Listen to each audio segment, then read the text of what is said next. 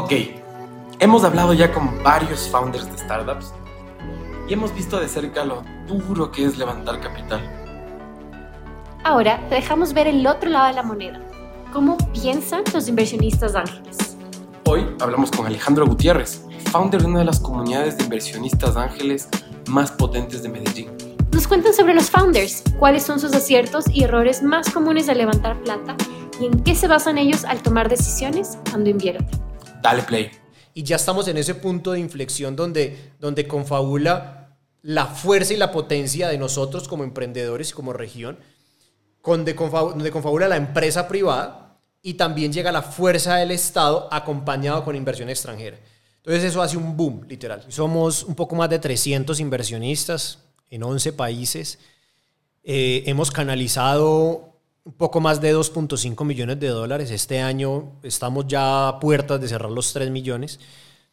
Em, hemos hecho match, o sea, hemos logrado que 20 startups hagan match con inversionistas de nuestra comunidad. Por nuestra comunidad han pasado compañías como Makefix, como Flypass, como RappiCredit, como Tepaga, como Velocity, como Clubi, Juego de humanos.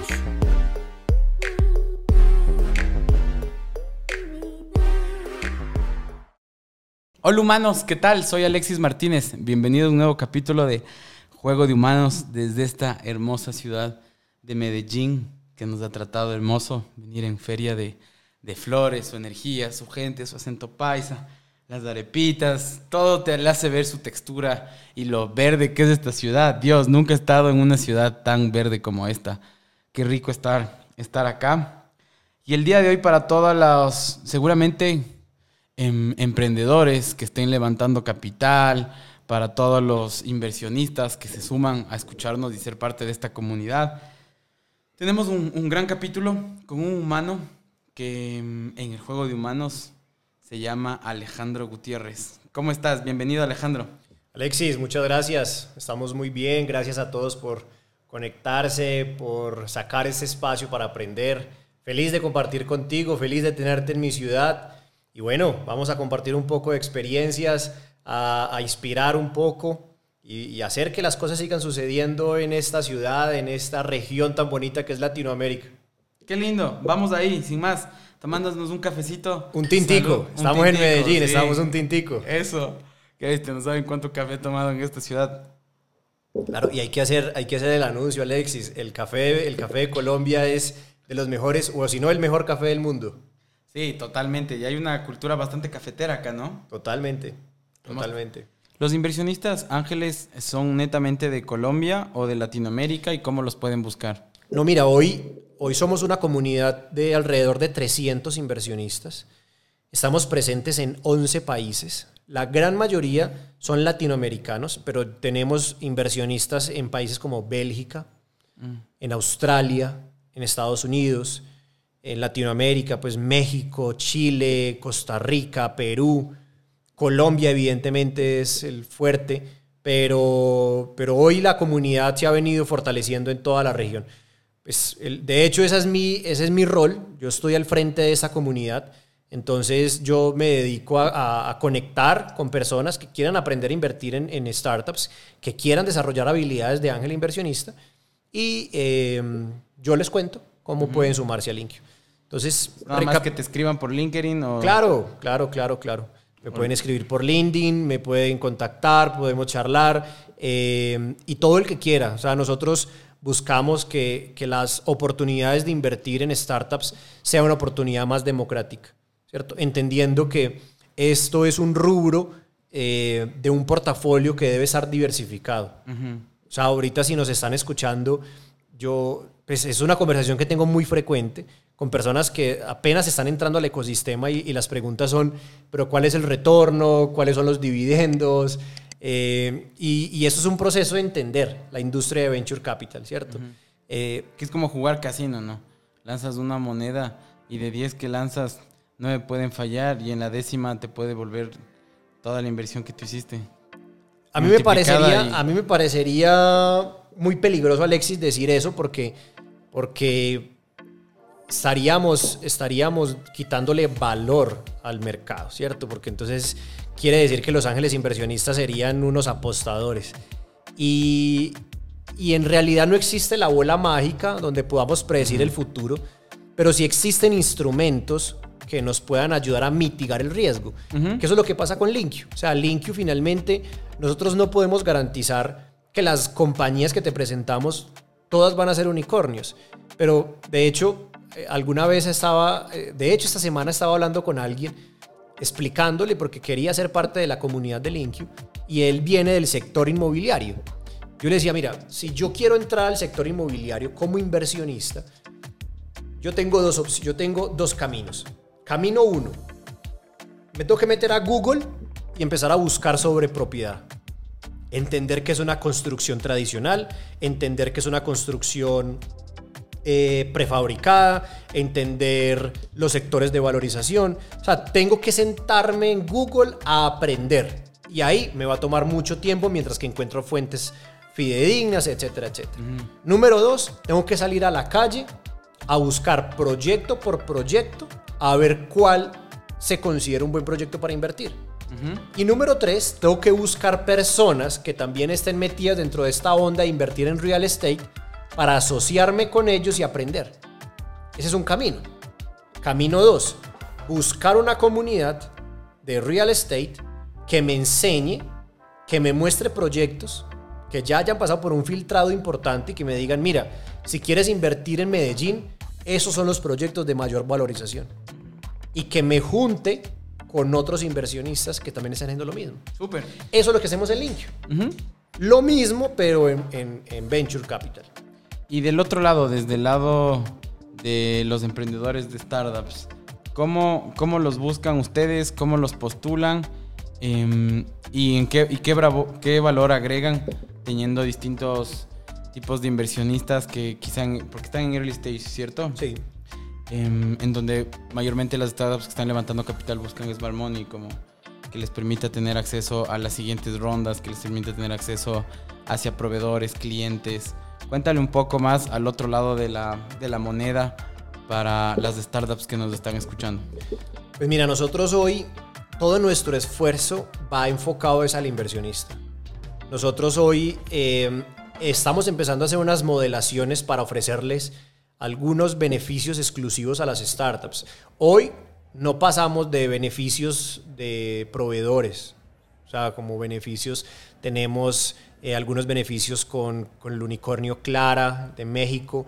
Entonces, para las startups que llegan de Linkio les, les damos y les extendemos unos beneficios, eh, beneficios con AWS, beneficios con Hotspot, pero no va más allá.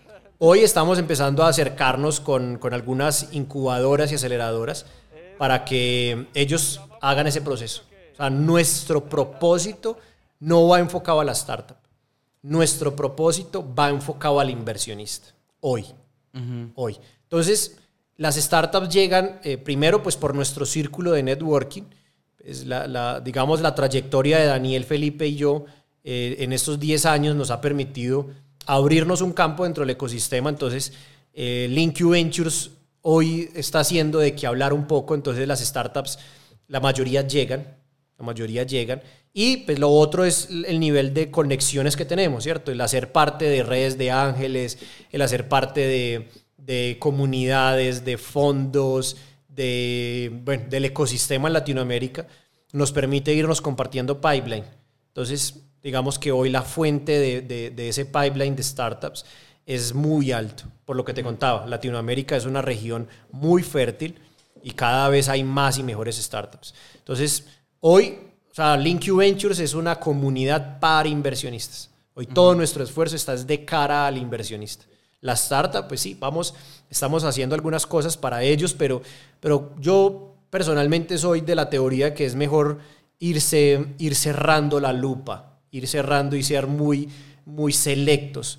No, no, no, hoy todavía no creo que sea el momento de tener una dispersión, de hablarle a fondos, de hablar, de tener, pues el fondo es una consecuencia que va a venir para Linkio, pero hoy nuestro fuerte es la red de ángeles. Entonces, queremos ser muy buenos, queremos crecer, queremos democratizar esas oportunidades. Ya hay muy buenos espacios para startups. Ya hay muy buenas aceleradoras, hay muy buenas incubadoras, hay muy buenos eh, eh, comunidades para startups. Y pues creemos que no tenemos que meternos en todo. Creemos que podemos ser muy buenos con inversionistas. Ujú. Súper. Buenísimo. Cuéntanos un poco más en ese proceso que tú has visto presentando startups cada 15 días. ¿Lo hacen en línea? Lo hacemos de manera híbrida, o sea, presencial y virtual, ya que tenemos inversionistas en 11 países. Todos nuestros eventos son híbridos. Híbridos. Buenísimo. ¿Qué ¿Cuáles han sido los errores más comunes que has visto de emprendedores presentándose ante inversionistas? Que al final, quitando los roles, son humanos interactuando con otros Sí. humanos queriendo hacer negocios. Ahorita cuando comenzábamos esta entrevista, mencionaste una frase que me gustó y es el personaje detrás del personaje, ¿cierto? La persona detrás del personaje, que no, no recuerdo Ajá. cómo era. El humano detrás del El personaje. humano detrás del personaje. Y finalmente eso es. O sea, cuando cada vez que hay un pitch, sale un personaje. El, el CEO o, o- o el que está haciendo el pitch se pone una camiseta de un personaje y, y son muy buenos. O sea, yo me quedo asustado y, y me gusta y me impacta y me emociona ver los ojos brillantes de los emprendedores diciendo es que mi empresa es lo, lo mejor que hay y es muy bueno. Eh, pero pues evidentemente yo creo que la experiencia, pues, vamos haciéndonos feedback de lado y lado. Y pues errores, pues, yo creo que cada, cada startup es un mundo, porque cada humano es un mundo, con, sus, con su historia, con su pasado, con su presente, con sus sueños. Y, pero los errores más comunes, los errores más comunes ahora son el tema de valorizaciones, ¿cierto? O sea, eh, todavía hay un rubro cuando, cuando uno hace eh, métricas financieras para arrojar una valorización de manera técnica, evidentemente siempre queda un bache de, de las cosas valen lo que alguien está dispuesto a pagarlo. Entonces, el primer error es el, el enamorarse en sobremanera de, de tu idea, de tu compañía, que hace decir que tu compañía vale millones y millones de dólares y no tienes cómo soportar ese, ese número cuando un inversionista se lo pregunta. Ese es, digamos, ese es, es el error quizás más común. Tampoco sin caer al otro extremo de, de- de subvalorar la compañía, pero creo que es encontrar un punto medio. Ujú. Lo segundo, eh, el segundo error más común que, que he visto es la, el, el no conocimiento o, o- o- o la no proyección de cómo se van a utilizar esos recursos. Porque evidentemente los emprendedores son personas que, que tienen que hacer, es como un marabarista que tiene que mantener un montón de cosas en el aire. Finanzas, operaciones, relaciones, networking, un montón de, de cosas en el aire como un marabarista. Y eso es un error. Creo que es un error porque, porque como emprendedores también tenemos que aprender a delegar. Y creo que el punto de, de inflexión se da cuando el emprendedor se da cuenta que lo mejor que puede hacer es traer a su compañía gente mejor que él. Ujú. Cuando el emprendedor es capaz de decir, yo no soy el, yo no soy el que más sé, solamente soy el que es mejor articulando a este equipo, ahí el punto de inflexión cambia.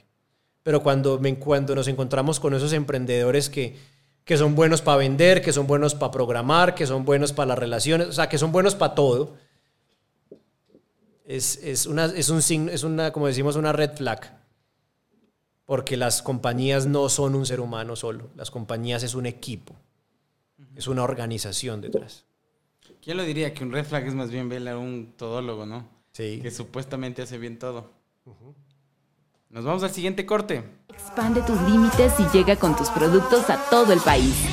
Tus envíos y entregas a otro nivel. Ágil, rápido y seguro.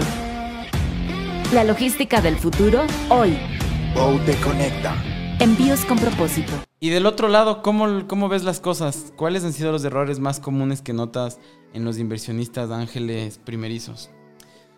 Alexis, evidentemente estamos en un mercado que se está desarrollando en Latinoamérica en temas de, de inversión ángel.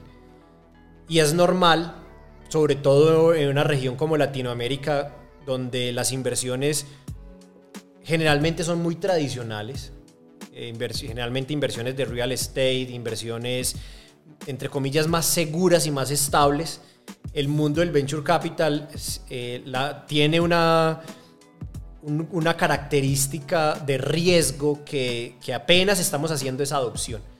Entonces, estamos haciendo, eh, entendiendo ese mercado. La gente está entendiendo que, las inversiones no necesariamente tienen que ser rentables en, en un mes, sino que está bien hacer inversiones a mediano y a largo plazo, lo que se llama una gratificación diferida.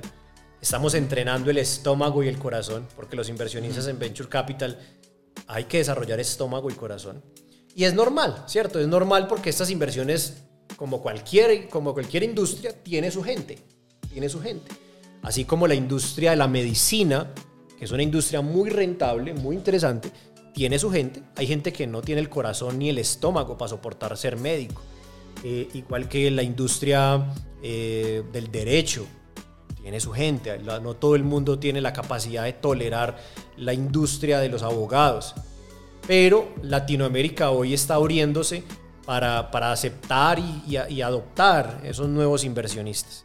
Entonces, hoy yo creo que más que como errores, eh, es un tema de, de entender el ecosistema. Hoy lo estamos entendiendo, hoy lo estamos conociendo, hoy estamos eh, empezando a tocar unos primeros casos de éxito. De hecho, nosotros dentro del Linkio ya tuvimos eh, un primer evento de liquidez con una startup que se llama, bueno. se llama Mecfix, con Felipe Tascón, su CEO, una empresa espectacular. Ellos hacen factoring, son muy buenos, son muy, muy, muy buenos. Y, y entraron, tu- tuvimos una, una inversión con, con Mecfix y varios de nuestros inversionistas en Linkio entraron y, y hace pocos meses ya tuvimos un primer evento de liquidez a 3X. Eh, obviamente pues no es eh, ese evento de 50, 500 X que estamos acostumbrados a escuchar, pero, pero ya te imaginarás la alegría de los inversionistas cuando en menos de un año multiplicaron su inversión por 3X. Entonces fue, fue súper bueno. es y- bastante, ¿no? Porque vemos los muy de bueno. 50X que también son como casos excepcionales. Sí, sí, sí. Que eso se nos olvida recordarlo. Que hablabas un poco de, de todas las, primero las startups que logran sobrevivir los tres años. Ahí ya se van un montón. Claro. Después, ¿cuáles logran internacionalizarse? Que como es un funnel de, de ventas, imaginémonos cómo van cayendo menos. Después, las que logran ser rentables en varios países, las que logran realizar una venta o hacer un IPO. Lo que pasa es que yo creo que aquí pasa algo, Alexis, y es como cualquier industria, ese embudo, como tú lo vas diciendo, evidentemente el mercado va haciendo rectificaciones. Hoy, en el 2022, estamos viviendo una rectificación, donde realmente las empresas que están resolviendo un problema real y que tienen datos reales son las que empiezan a surgir y de manera importante y a recibir inversión. Y, porque es que el dinero no se está desapareciendo. Las recesiones, el dinero no desaparece, simplemente cambia de manos. En el mundo de las startups es igual. Lo que pasa es que Latinoamérica pasa de un punto, o sea, entendamos la historia, el boom de las .com, pasa el boom de las startups en, en Norteamérica, el boom de Silicon Valley y empieza esa cascada a llegar a Latinoamérica. Claro, ahora estamos pasando esa etapa. Ya tenemos un mercado cada vez más sofisticado donde las, donde las startups están resolviendo problemas reales en el día a día. Que finalmente ese es- eso, eso Alexis, es, es el corazón de nuestra industria. De nada sirve que la startup tenga unos números geniales, una, un front-end eh, impecable, un back-end impecable, pero que nadie afuera está dispuesto a pagar por eso. Es mucho mejor cuando las compañías resuelven problemas reales. Que ya el mercado, la- e- es, de la puerta para afuera, hay gente que dice, yo estoy dispuesto a pagar por ti. Es lo que llamamos el product market fit. Hoy, la enseñanza y para los emprendedores que nos ven, enfoquen toda la energía en el product market fit. Cuando ustedes se dan cuenta que su compañía hay gente que paga por ella, la magia ocurre, la, in- la inversión se levanta. El problema está cuando no hay alguien, cuando la, la idea es muy buena para el fundador y para su equipo y para la familia del equipo. Ahí el problema está. Pero cuando resuelve un problema real, las oportunidades crecen. Y creo que también, aunque es un poco de la antítesis, pero el bootstrapping eh, es es súper bueno. O sea, yo hay veces me siento con algunos emprendedores y yo les digo, ¿para qué vas a buscar inversión ángel? Estás, estás haciendo bootstrapping, o sea, estás generando, creciendo. Busca inversión ángel. A ver, es que vamos, al- vamos a la esencia. ¿Para qué surge esta idea? ¿Para qué surge la, la- la industria de la inversión ángel? La industria de la inversión ángel de cara al emprendedor surge porque el emprendedor dice, si yo estoy creciendo y vender, digamos que en un año yo vendí 100 y logré llegar al 0.1% de mi tamaño del mercado.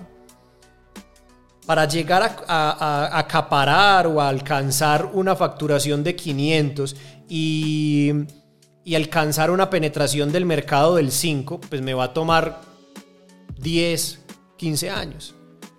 Si yo pongo inversión y meto más tecnología, contrato más equipo, puedo hacer que esos 10 años se me conviertan en 2. Ah, ahí tiene sentido traer un inversionista. Pero nos hemos encontrado muchas veces que el emprendedor busca un inversionista es porque se está quedando sin caja, es porque se está quedando sin cómo pagar nómina, es que se está quedando sin cómo vivir. Entonces, claro, sale a buscar inversión para cubrir la operación de su negocio. Ahí hay un, hay un fracaso. La inversión se debe buscar para crecer exponencialmente, no para sobrevivir. Y eso es totalmente... Muchas veces yo creo que pasa hasta inconscientemente por el hecho de salir en Forbes. Claro. Y estar reconocido en LinkedIn y ser aplaudido. Esto, esto, Y es tan triste pero tan real, ¿sabes?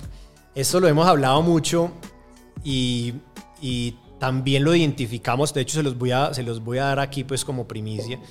Nuestro equipo de scouting, cuando se reúne con las startups, uno de los puntos que evalúa es ese. Y tiene que ver es, el, el emprendedor es un showman, sí o no. Y el que sea un showman, yo pues no, no, aquí no voy a emitir ningún juicio, pero eso puede jugar a favor o en contra de, de- de la calificación. Porque muchas veces la pregunta que nosotros nos hacemos es, si Alexis es el emprendedor y es el que tiene el mindset del negocio y tiene toda la gestión del negocio, Alexis, ¿qué hace todas las semanas en tarimas, todos los meses en, en, en cursos, en, en eventos públicos, en ruedas de prensa? ¿A qué hora se está operando su negocio? Eso es una pregunta que nos hacemos. Tampoco quiere decir que lo único que está bien es el emprendedor que está metido en cuatro paredes y que no tiene vida social. No. Claro. Pero creemos que hay una, una medida, porque nos hemos encontrado también eso. Emprendedores que son unos showman, claro, hablan maravilloso, hablan súper lindo, tienen un pitch impresionante, pero poca operación. Aquí, aquí en Colombia hay un dicho que me gusta mucho que se llama, que decimos mucho cacique y poco indio. Ya. Entonces, claro, son, son equipos súper buenos, todos son súper buenos para pensar, súper buenos para dirigir, pero no hay a quién dirigir. No, yo creo que hoy estamos todos en una etapa donde todos debemos operar, Total. operar. ¿Cómo reconocer un showman en, en el mundo de las startups? Yo, pues esto es, esto es, Para que se hagan un checklist a que la gente que nos está escuchando vaya y, y se, y se haga preguntas, ¿no? Entre ellos, entre cada persona uno debe saber su respuesta por qué hace lo que hace. es, es más una respuesta personal. Es una respuesta personal. No lo, yo no quisiera hacer un calificativo de que si haces esto, esto y esto, eres un showman. No. Porque, porque ¿Qué preguntas deberían hacerse, pero? La Cada pregunta uno. que deberían hacerse es la ley de Pareto, 80-20. Si tu 80% de tu tiempo y tu energía está enfocada en la operación y el crecimiento de tu negocio o la aparición en eventos públicos. Ahí te vas a dar cuenta si estás haciendo showman o estás haciendo un operador o un chief para que valga tu rol como CEO o COO. Por eso decimos el Chief Executive. O sea, que sirva ese rol de Chief. Tu 80% del tiempo debe estar operando. Debes estar en las canchas, debes estar en las trincheras. Evidentemente, el, cuando están en una ronda de financiación, el levantar capitales, el fundraising es un trabajo casi full time. Y está bien, está bien que, que se dedique a alguien a, a ese rol, pero debe estar en ese rol, no, no en un rol de show, de concursos, de tarimas, de... Es importante hacerlo, pero creo que la proporción es 80-20. Total. Muy buena pregunta. Cuéntanos un poco más de, su portafolio, si así podemos decirlo, o de las startups que han facilitado un poco. Nos lanzaste ya un caso para ampliarles la visión seguramente varios ángeles han llegado acá, varias startups y conocer un poco más de, de su viaje en estos años. Pues mira, hoy como te contaba, hoy somos un poco más de 300 inversionistas en 11 países. Eh, hemos canalizado un poco más de 2.5 millones de dólares. Este año estamos ya a puertas de cerrar los 3 millones. Eh, hemos hecho match, o sea, hemos logrado que 20 startups hagan match con inversionistas de nuestra comunidad. Por nuestra comunidad han pasado compañías como MakeFix, como FlyPass, como RappiCredit, como Tepaga, como Velocity, como Clubi. Bueno, tocaría, no quiero mencionar, pues, tocaría mencionarlas a todas para no dejar a, ninguna por fuera, pero, pero todas han sido increíbles. Estas 20 compañías que han hecho match con nosotros eh, son de primerísimo nivel. Eh, ya tuvimos un evento de liquidez pero como te contaba, pues hoy toda nuestra energía está enfocada es a los inversionistas. Hoy tenemos una comunidad de 300 inversionistas. Nosotros las trabajamos en dos tipos. Una, una comunidad que llamamos Early Investor, que es ese inversionista junior, ese inversionista que apenas está entrando al ecosistema, que quiere entenderlo, que quiere eh, eh, manejar el, el, el, vocabulario y eso lo manejamos con esta comunidad. Early. Es como la fase de descubrimiento. Sí, la fase de descubrimiento. Y tenemos otra comunidad que llamamos Smart Investor, ya más enfocada para, para inversionistas más calificados, inversionistas que ya tienen más track record, que ya tienen un Smart Capital mucho más robusto. Y pues la comunidad se ha venido nutriendo de personas geniales.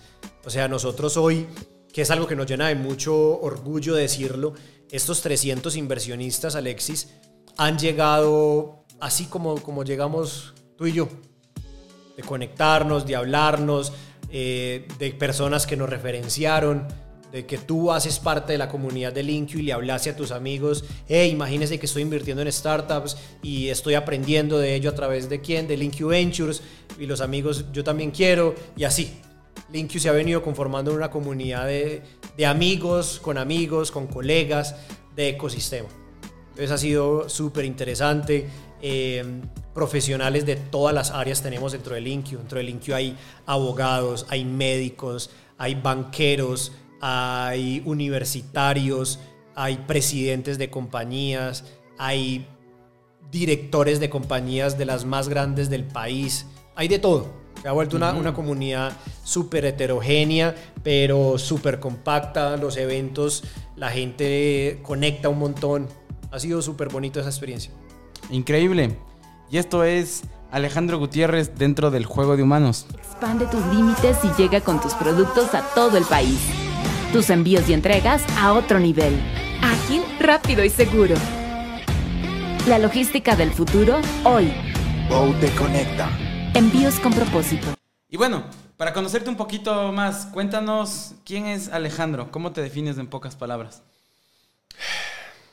Alexis, yo creo que hablar de uno mismo es de las cosas más eh, complejas que puede tener el ser humano, pero si lo podemos poner en una sola palabra, eh, me considero una persona hacedora.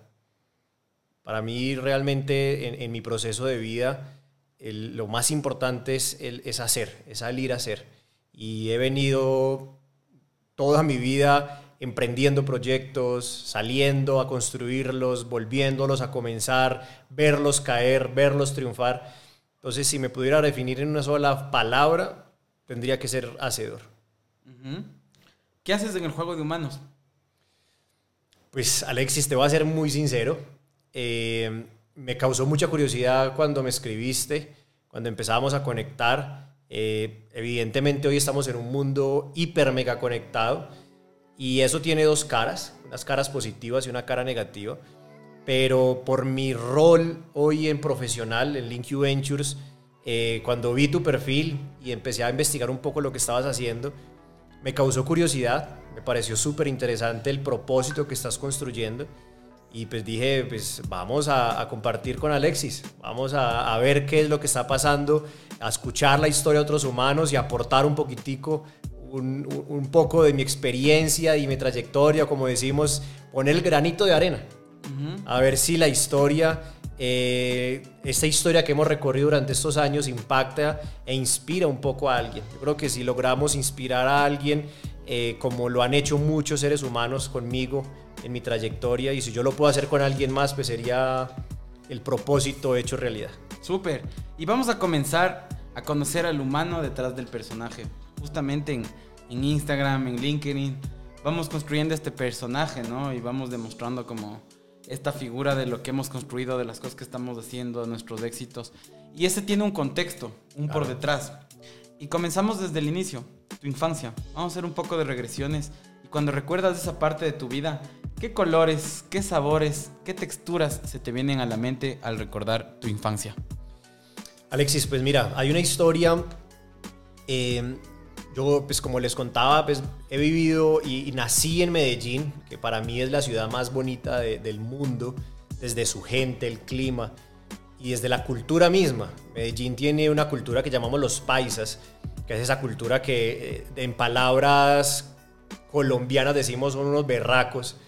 Y, y yo crezco en una familia tradicional antioqueña, donde el centro de mi, de mi familia ha sido mi papá eh, apoyado siempre por mi mamá, por ese calor de hogar, eh, por ver una familia unida. Y ese ha sido como el referente desde, desde pequeño. Que así, ese es como el lado bonito, ¿cierto? Pero también digamos que el lado desafiante es que esa cultura trabajadora y esa cultura de, estar siempre en función de salir adelante, siempre me recuerda una escena, bueno, no, no me recuerda porque yo no recuerdo propiamente el momento, pero pero sí me lo cuentan mis padres. Y es una historia que mi papá, mi padre, eh, lleva gerenciando una compañía de textiles muy grande y, con muchos años aquí en la ciudad. Y yo he visto toda la historia de mi papá, cómo gerenciar una compañía. No, eh, he visto el lado bonito y el lado complejo, ¿cierto?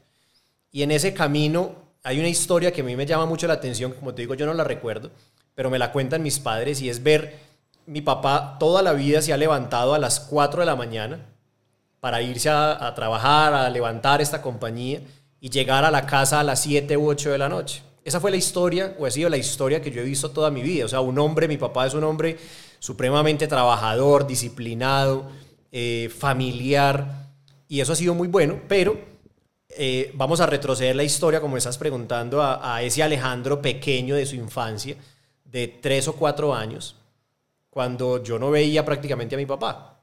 Yo no veía a ese ser humano que, que estaba trabajando por sacar una familia adelante. Yo solo lo veía los fines de semana, generalmente los domingos.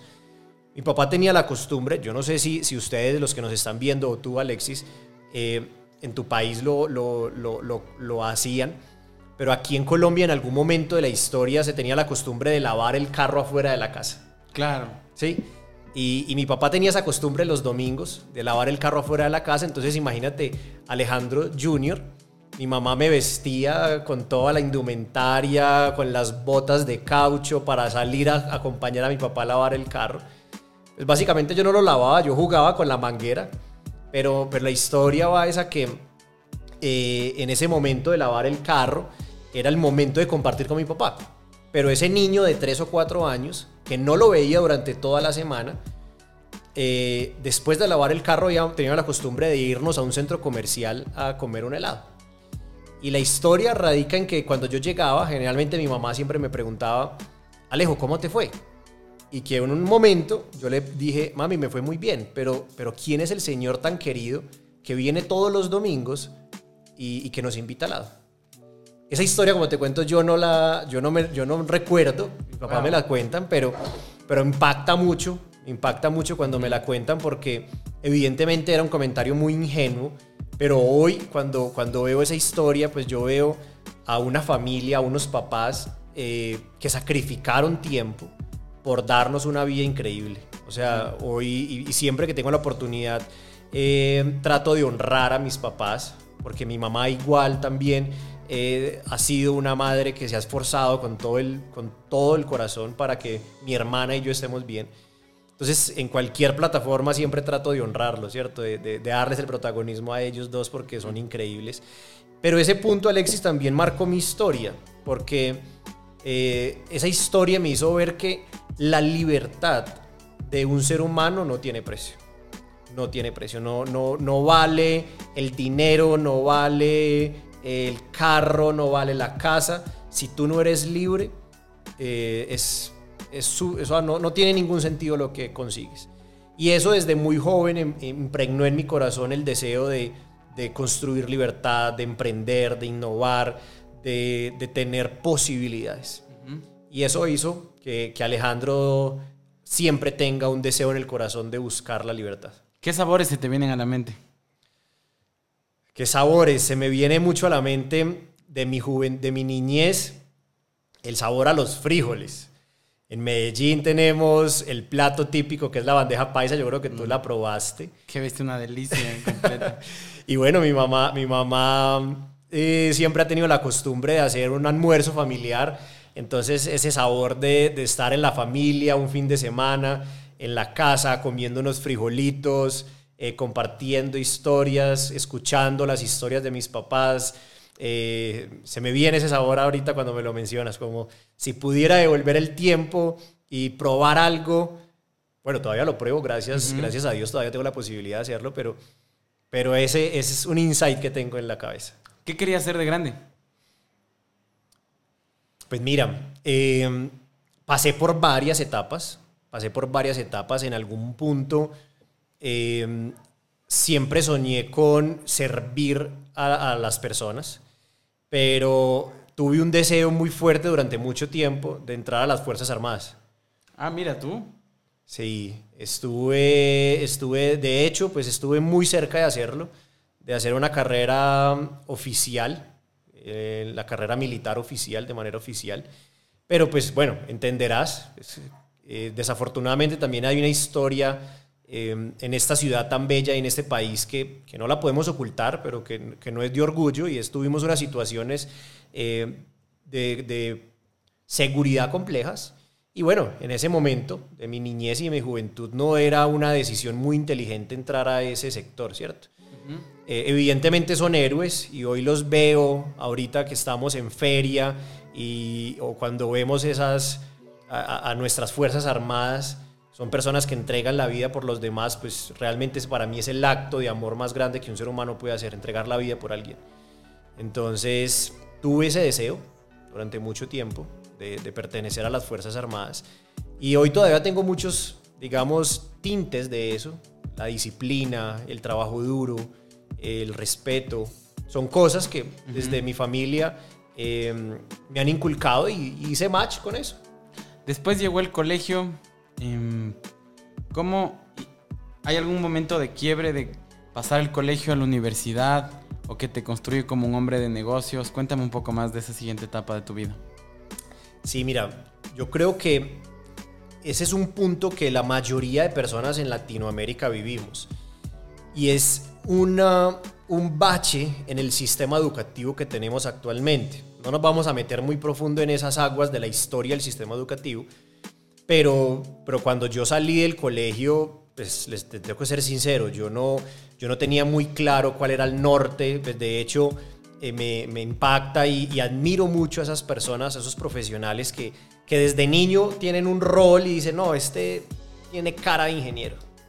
Este tiene cara de médico y, y- y termina Y médico. son unos médicos de primer nivel. No, yo te tengo que ser sincero, yo, yo pasé por toda una brecha de incertidumbre donde estaba pensando en hacer una carrera militar, donde pensaba en el derecho, donde pensaba en psicología, donde pensaba en negocios, donde pensaba en un montón de cosas.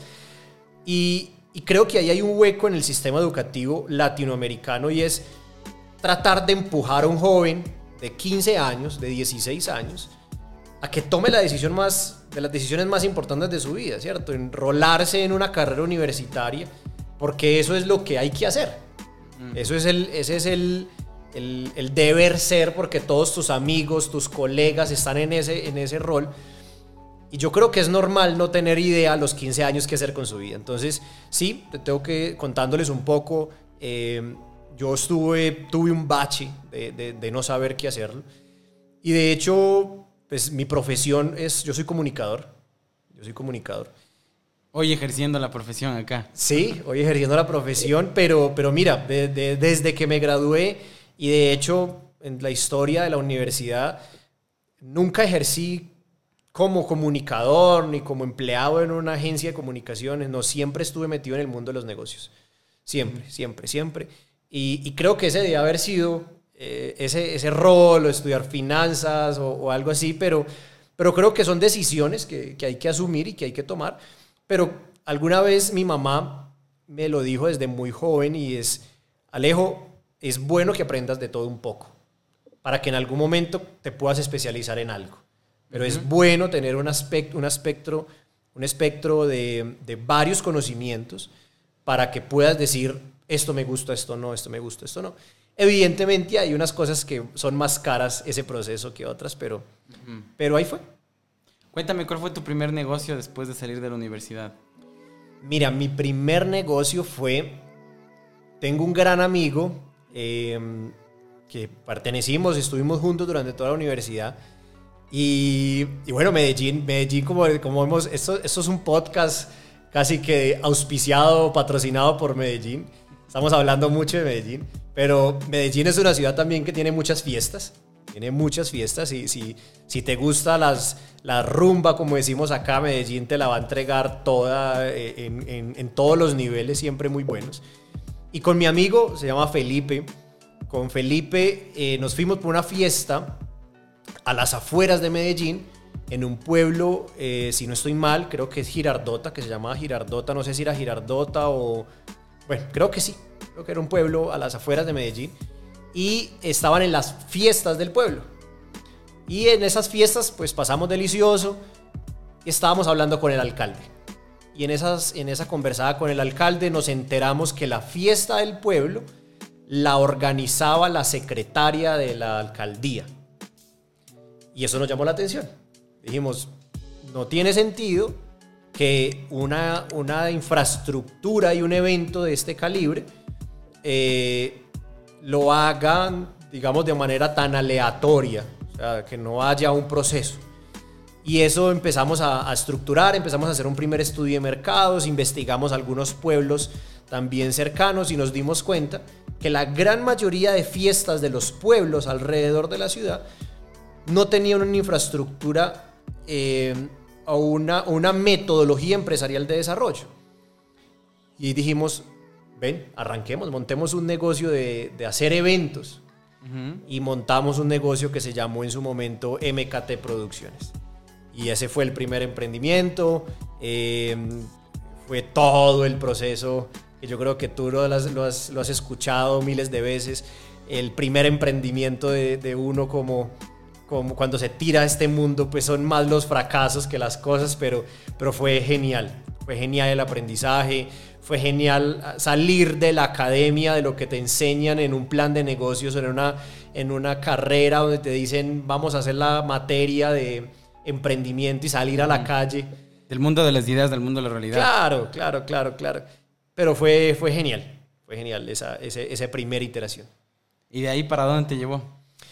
No, creo que eso podríamos hacer otro podcast completo, pero he pasado por muchos negocios, he pasado por negocios de distribución, he pasado por negocios de, de alimentos, he pasado por negocios de e-commerce, he pasado por negocios de mm, eh, marketing digital, no, negocios de redes, estuve en Amway, que fue una escuela tremenda también. Eh, bueno, hasta que ya empecé a meterme, a involucrarme en el mundo del emprendimiento startup, eh, propiamente en el Venture Capital. Y ahí, ahí ya vamos en este momento. Pero ha sido una historia de 15, 17 años de emprendimiento. Em, y bueno, para ir viendo esta parte de- del humano, vamos a entender un poco tu, tu contexto y cómo llegaste a este mundo de startups. Cuéntanos un poco, ¿qué es ser paisa para ti? ¿Qué es ser paisa? Pues Alexis, mira, yo creo que eh, ahorita como lo hablábamos, Medellín es una ciudad que ha pasado por unas situaciones complejas, eh, sobre todo en materias de, de seguridad, en materias de desigualdad, pero Medellín tiene una característica muy propia de, esta ciudad, que de hecho yo no la, no la he podido encontrar ni siquiera en otras ciudades de Colombia, y es el calor y la calidez humana. Medellín, los paisas, eh, es algo que pues, yo que vivo acá posiblemente no soy tan, tan consciente, pero siempre que me encuentro con alguien que viene de afuera me dice, oye, es que las personas de Medellín tienen un calor humano impresionante. O sea, aquí las personas, tú preguntas, mira, ¿cómo llego a tal lugar? Y, si te descuidas, te cogen de la mano y te llevan hasta ese punto. Y, eso es muy bonito, es muy bonito. Entonces los paisas creo que somos una cultura, primero, muy cálida, primero, muy cálida. Segundo, muy humanos. O sea, tenemos un nivel de empatía muy alto. Eh, oh, eso, eso tiene también su lado negativo, ¿cierto? Y es, y es muchas veces la confianza o la sobreconfianza que esto puede traer, ¿ya? Pero, pero tiene muchas cosas buenas. Somos una cultura supremamente emprendedora. Emprendedora, creería yo, sin miedo de equivocarme, que somos la ciudad más emprendedora del país. Y eso tiene una, y eso tiene una razón, Alexis, y es que Medellín, al, al ser una ciudad con tantas cosas por resolver, eh, siempre hay alguien que está dispuesto a, encontrar la solución. Y eso me lleva pues a, esa frase típica o, famosa que es, donde hay una empresa de éxito es porque alguien tomó una decisión valiente. Y, eso pasa en Medellín. Eso pasa en Medellín. En Medellín vas a ver grandes emprendedores, grandes empresarios. Y la historia de esos empresarios, eh, siempre detrás hay una historia difícil, hay una historia de trabajo, de esfuerzo, de enfoque.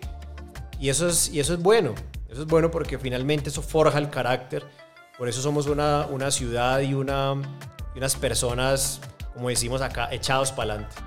Fuerza. Berracos. Berracos. Esa ha sido la frase y la palabra que más se ha repetido mientras estoy acá, que la, la llevan con honor, ¿no? Y con, como se les ven los ojos de ese esa felicidad y orgullo de, todos los paisas de decirlo, ¿no? Somos personas bastante emprendedoras. Me subo a un Uber y en ese Uber hace tres cosas a la vez, tiene dos empresas y en su tiempo libre hace Uber. Y, ya, pues de acá hasta el poblado ya íbamos armando un negocio los dos. ese, ese es el, paisa, ¿no? Ese es el paisa, sí, correcto. Conociendo un poco más al ecosistema de Colombia, ¿cómo, cómo lo pones en perspectiva? Bueno, y primero, antes de eso, de forma local aún, eh, ¿qué tan abierto le ves a, Medellín hacia, hacia la inversión y el venir a crear empresa de extranjeros acá? Que se va posicionando como una empresa global, ¿no? Como una ciudad global, perdón. Em, Medellín está en los ojos del mundo en estos momentos. Alexis, yo te podría decir que Medellín hoy es el hub de emprendimiento más importante que tiene este lado del planeta. Por encima de, cualquier, de cualquier ciudad en América, desde Alaska hasta Argentina. Wow, esa es una afirmación súper grande. Sí, ¿sabes por qué? Ahorita, primero, Medellín tiene una característica y es su, su geografía. O sea, Medellín es una ciudad que te permite moverte rápidamente dentro de la ciudad. Es una ciudad muy, muy amplia, de hecho es la, ciudad, la segunda ciudad más importante del país. Y, pues que hoy somos más de casi, estamos llegando a los 6 millones de habitantes. Es bastante gente. Pero de una u otra manera también es una ciudad muy compacta, entonces permite moverte rápidamente. Entonces geográficamente permite tener una geografía estratégica. El tema de los tratados y las conexiones con, con países o con regiones de primer mundo, pues Medellín se vuelve un hub para este tema. El segundo, la infraestructura que tiene Medellín, el nivel de vías, el nivel de construcción es de primer nivel. Tercero, la apertura del gobierno en temas de innovación y emprendimiento no la tiene ninguna otra ciudad. O sea, Medellín hoy está siendo demasiado intencionado, sus dirigentes políticos son muy intencionados en tener un programa de gobierno enfocado al emprendimiento. Y eso hace que las puertas se abran. Eso, ahora, eso hace que las puertas se abran de una manera enorme. Y pues, digamos que siguiendo en esa línea, Medellín está haciendo una curva eh, exponencial donde obviamente pasamos una, una, serie de dificultades, pero ya, las ya, ya están siendo parte del pasado y ya estamos en ese punto de inflexión donde, donde confabula la fuerza y la potencia de nosotros como emprendedores y como región, donde confabula la empresa privada y también llega la fuerza del Estado acompañado con inversión extranjera. Entonces eso hace un boom, literal. Eso hace un boom que hace que Medellín hoy se esté consolidando como, como, un, como un hub de primer nivel a nivel eh, eh, en Latinoamérica y en América como tal por, todo lo que, por lo, todo lo que esto lleva. Y, lo vemos, o sea, tú que has estado acá en, nuestra ciudad, cada vez ves más extranjeros, ves construcciones, eh, el sur de la ciudad, que es, ahorita que me decías, Provenza, el Poblado, Envigado, es una región... Que es como una playlist de reggaetón, ¿no? Mientras caminas por Medellín. Claro, bueno, y eso, eso es otro tema, eso es otro tema supremamente importante porque anteriormente eh, tenía, cuando hablábamos de Medellín, la gente solo tenía un referente, que no lo vamos a mencionar, es el innombrable, porque ya no nos representa. Eh, hoy, cuando hablas y tú estás fuera de Colombia y te preguntan de dónde eres y te dicen Medellín, ah, claro, Medellín, de J Balvin, Maluma, Carol G, eh, Rappi, eh, Platzi, y empiezas a escuchar un montón de referentes que, que uno dice, sí, e, ellos son de... Ellos, eso soy yo. Eso soy yo, exacto. Y eh, evidentemente esto se vuelve, se vuelve un centro de, donde empieza a llegar todos los actores y a fortalecer el tejido empresarial. Vamos a ver un poco más el ecosistema global, haciendo un suma a Latinoamérica de, de Venture Capital y esta forma de generar inversión, en donde vemos números impresionantes, ¿no? Cada año hay más inversión acá Mientras grabamos de esto, Humanos del Futuro, estamos en 2022, en verano, cerrando, cerrando agosto, em, en donde vemos que los tres últimos años ha crecido la curva y la inversión extranjera que ha venido acá. Las tasas de, de interés en Estados Unidos estaban bastante estables y bajas, lo que hacía que había circulante y dinero para mover afuera. Y, a raíz de la pandemia, Latinoamérica fue un foco que llamó bastante la atención, principalmente Brasil y Colombia. Brasil y, México, por tamaños de mercado, Colombia va tomando otro protagonismo grande, comienzan a salir nuevas startups.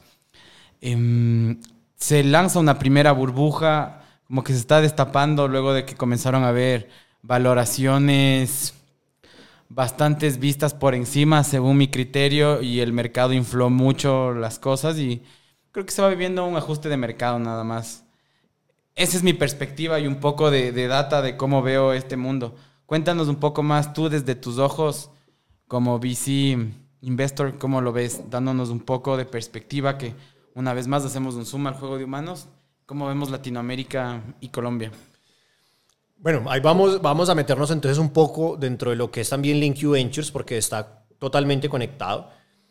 Nosotros, LinkU Ventures es una iniciativa que nace con tres amigos y socios, Daniel Toro, Felipe Cano y, quien te habla, Alejandro, que los tres veníamos dentro del ecosistema durante más de 10 años cada uno, desde diferentes roles, eh, desde roles de redes de ángeles inversionistas, desde roles como fondos de inversión, como gestores y operadores de eventos de Venture Capital. Y en una conversación de amigos empezamos a hablar de ese tema. ¿Cómo estaba el panorama en, Latinoamérica y en el mundo?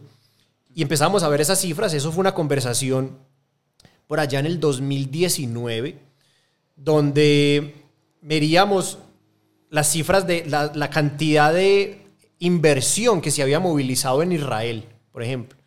Y vemos que un país como Israel estaba canalizando en emprendimientos un poco más de 80 billones de dólares en esa fecha. Cuando miramos las cifras para Latinoamérica, entendiendo Latinoamérica, México hasta Argentina, no superaban los 5, millones, los 5 billones de dólares. Entonces, la, la desproporción era abismal. Un solo país, Israel, contra un continente completo que es Latinoamérica. Un 80, país de este tamaño, ¿no? claro, 80 billones versus 5 billones. Y empezamos a preguntarnos por qué pasa. Obviamente, cuando mirábamos las cifras de, de Estados Unidos, el boom de Silicon Valley todo esto, pues estaban por encima de 100 billones de dólares. Nos preguntábamos qué pasaba en Latinoamérica. Y la, pre- y la respuesta empezó porque eh, empezamos a hacer un estudio de mercado con, con personas que no estaban metidas en el ecosistema. Nuestros amigos que no necesariamente estaban trabajando en el ecosistema de startups, sino que trabajaban en, en un buffet de abogados, trabajaban como médicos, trabajaban en un banco. Y, y hacemos una pregunta muy sencilla. Oye, ¿tú en qué inviertes? Y las respuestas, Alexis, siempre eran las mismas. Invertir en real estate e invertir en el mercado accionario. Te puedo decir que menos del 1% tenían dentro de su portafolio de inversión invertir en emprendimientos. Y ese 1% era el emprendimiento de un amigo, de un conocido, de un familiar que estaba emprendiendo y pues decían, yo voy a apostar y yo voy a invertir por, por esa persona. Y desde ahí empezamos a decir, Latinoamérica tiene que cambiar esto, porque Latinoamérica es una tierra supremamente fértil para producir emprendimientos, supremamente fértil. O sea, vemos países como, como Brasil, como México, como Colombia, como Ecuador, que, es, es, es un espacio que nacen startups y emprendedores de primerísimo nivel. Pero cuando mirábamos el ecosistema de cara al inversionista, de cara a la financiación, veíamos un ecosistema muy endeble, muy pequeño, muy frágil. Y yo lo resumo en una frase. Eran los mismos con los mismos. O sea, los mismos fondos de inversión, las mismas family office, los mismos ángeles inversionistas. Y cuando nos metíamos a hacer un doble clic, veíamos que había más inversión extranjera que inversión interna. Claro, ¿qué estaba pasando? Los fondos, las familias, las oficinas de familia y los ángeles inversionistas americanos, europeos, claro, ellos veían lo que el latinoamericano no veía. Y ellos sí venían a invertir acá. Y evidentemente, pues, son parte también de la, de la ganancia. Y ahí es donde empieza a gestarse la idea del Incubentures, diciendo, eh, el colombiano, el, el ecuatoriano, el mexicano, también debería participar del crecimiento y de las ganancias de los próximos unicornios de Latinoamérica. Y ahí es donde nace el Incubentures con un propósito, eh, nosotros lo llamamos propósito de transformación masiva. Esto viene de, organizaciones exponenciales, que mi socio Felipe Cano es, es, bien, es bien intencionado en esto. Y empezamos a crear un propósito en LinQ y es Connecting a New Generation of Smart Capital. Y es cómo conectamos a esa nueva generación de capital inteligente. Porque queríamos y queremos cambiar esa concepción de que el inversionista de Venture Capital es el inversionista millonario, es, es esa persona que, que ya es el dueño de una hipercompañía y entonces es el que puede invertir. Eso no es del todo cierto. O sea, personas profesionales eh, que quieran diversificar su portafolio de inversión y que, y que quieran involucrarse en la industria de capital de riesgo, lo puedan hacer. Y ahí es donde entra el Incubentures y ahí empezamos esa historia. Súper. Así que agárrese en que vamos con esta siguiente parte. Em, esto fue Alejandro Gutiérrez, conociendo un poco más del humano detrás del personaje. Volvemos luego de estos comerciales. Seguimos en Juego de Humanos. Expande tus límites y llega con tus productos a todo el país. Tus envíos y entregas a otro nivel. Ágil, rápido y seguro. La logística del futuro hoy. Bow te conecta. Envíos con propósito. Volvemos la vida más allá del juego de humanos. Esta tercera parte en el que comenzamos jugando un poco con el tiempo. ¿Qué le dirías a tu yo de los 20 años? Buena pregunta. Todo va a estar bien. Todo va a estar bien, eso le diría. Y el de los 50. Te paso el video en unos años. Todo estuvo más que bien. sí, yo creo que, pues a ver, una, una de mis luchas internas es, es la ansiedad hacia el futuro.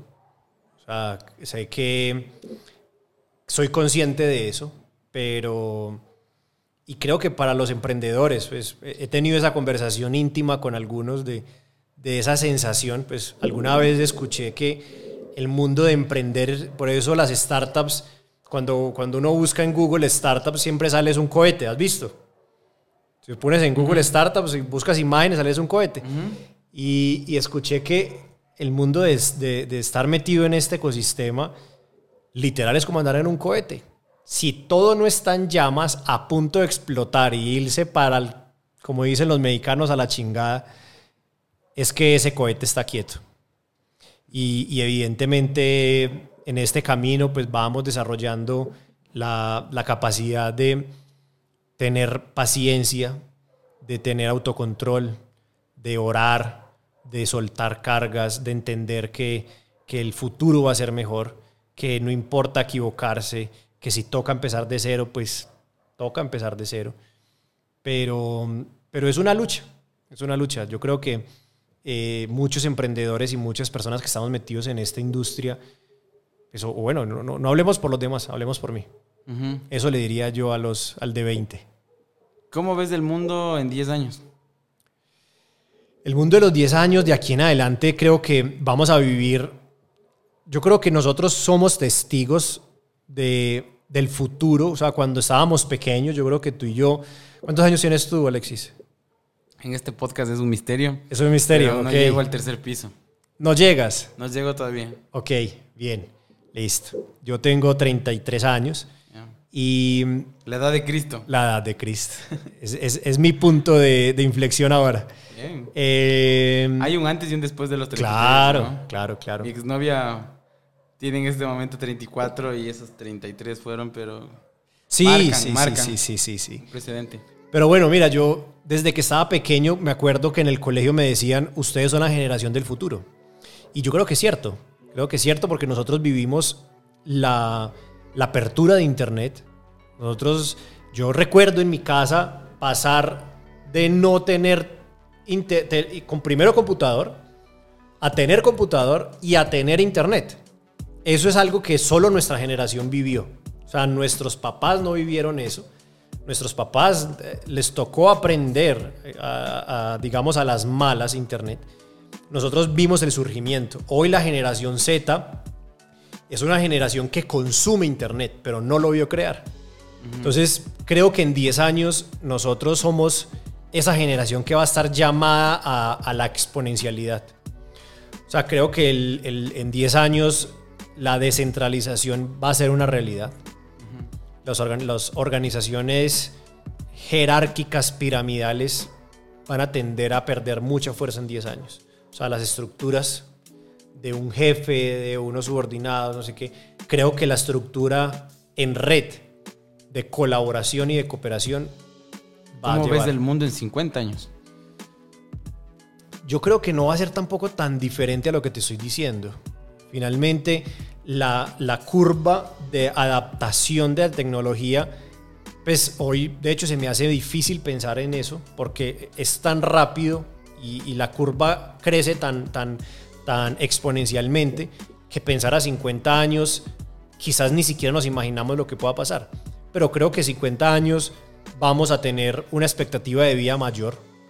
Evidentemente creo que vamos a traspasar las fronteras de este planeta.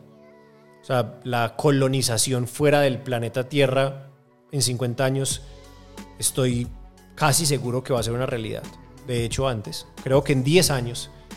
Yo es una conversación que tengo con, algunos amigos y es, creo, creo que Alejandro Gutiérrez va a ver el primer hombre en Marte. Creo que sí. Veamos. Y, veamos, claro, claro. Qué increíble es soñar en el futuro. Cuéntanos ¿Qué podcast y libros puedes recomendar a, a, nuevos inversionistas de ángeles?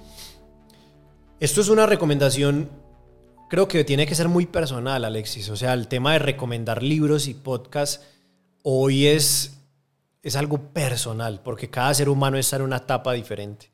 Entonces, decirte hoy, les recomiendo un libro, pues tendría que ser una persona que esté en mi mismo punto hoy. Pero, pero ok, para no dañar el, el marco de la de la entrevista, vámonos a los infaltables.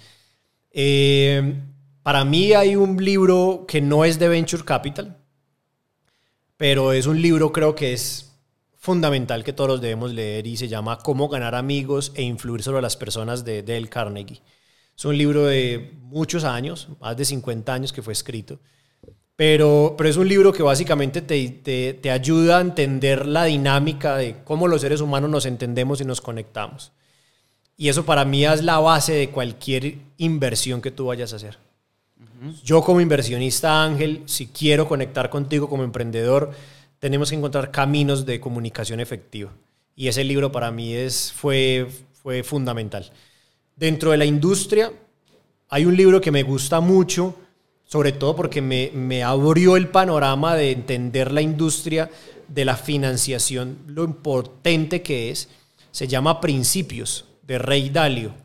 Rey Dalio tiene un fondo de cobertura, un- uno de los fondos más grandes del mundo, se llama Bridgewater, y, y es un libro muy, muy, muy bueno, porque ese libro de principios habla de, de cómo él, pues toda la historia de Bridgewater y lo impactante que eso es en la economía, pero cómo este hombre llega allá. Entonces, es- ahí te dejo pues como esas dos recomendaciones. Súper. Cómo ganar amigos e influir sobre las personas de Dale Carnegie, súper clave para que tengas buenas herramientas a la hora de, de conectar con personas y, con, y tener comunicación asertiva y principios para que te empieces a involucrar en la industria de, de la financiación. Rey Dalio. Totalmente. Porque al final somos seres humanos. Claro. Que construimos símbolos, imágenes, empresas, en lo que hablamos en este podcast. Pero al final somos simples seres humanos detrás de, de todo. Te voy a decir, te voy a decir algo. Yo hay veces veo unos emprendedores que hacen unos pitch que yo digo estos son unos, yo como les llamo, son unos tigres. Y, y cuando me pongo a leer otra vez el libro, yo veo, claro, están aplicando esos principios. Porque eso es lo que tú dices. O sea, finalmente somos seres humanos. Detrás de toda compañía hay un ser humano. Hay un ser humano con temores, hay un ser humano con sueños, hay un ser humano con expectativas. Tanto el inversionista como el emprendedor. Somos seres humanos.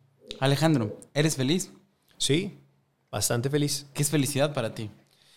Creo que la felicidad es la realización progresiva de un sueño.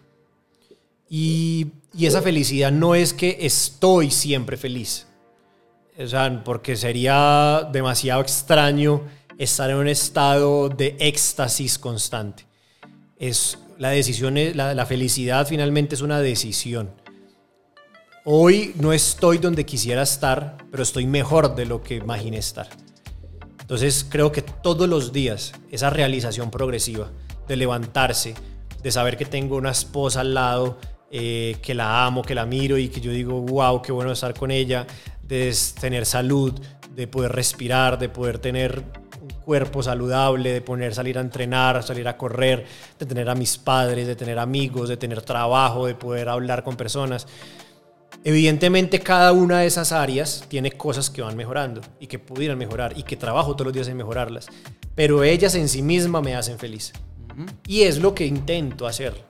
Obviamente, no, no, no, tampoco te podría eh, decir pues que todo es el bosque de Bambi. Total.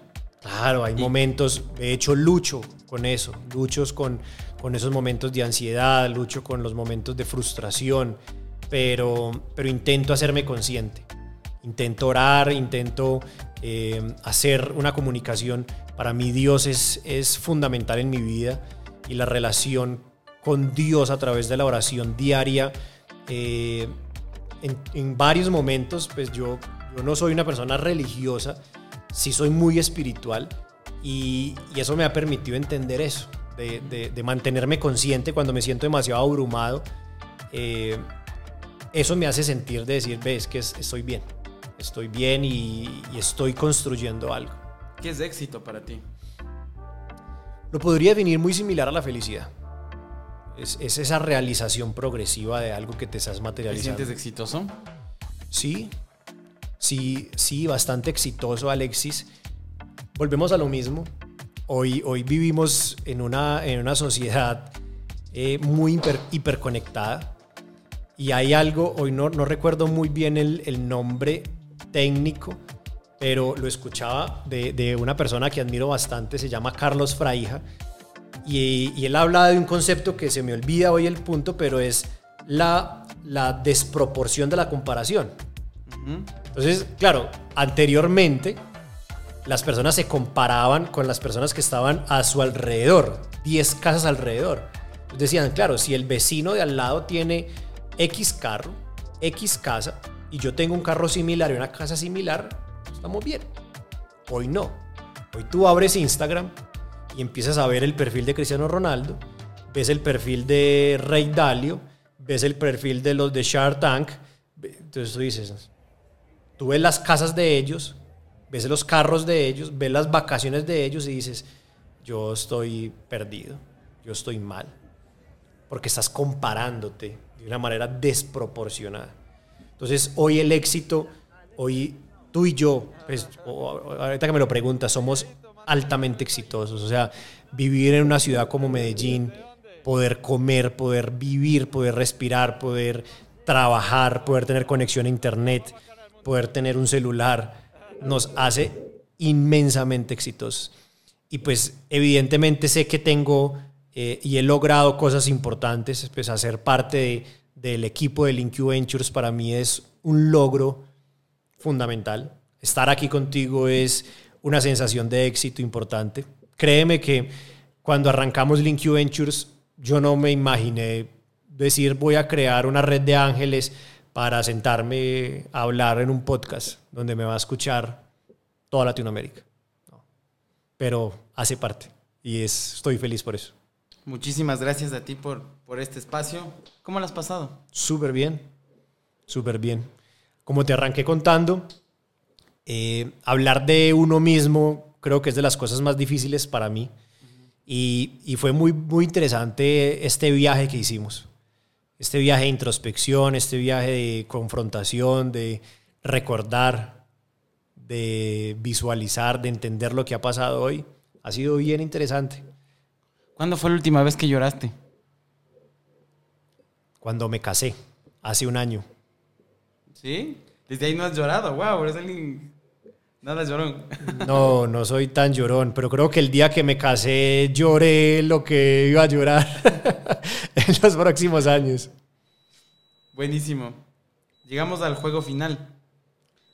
Imagínate que tienes toda la atención de todos los humanos del planeta Tierra por un minuto.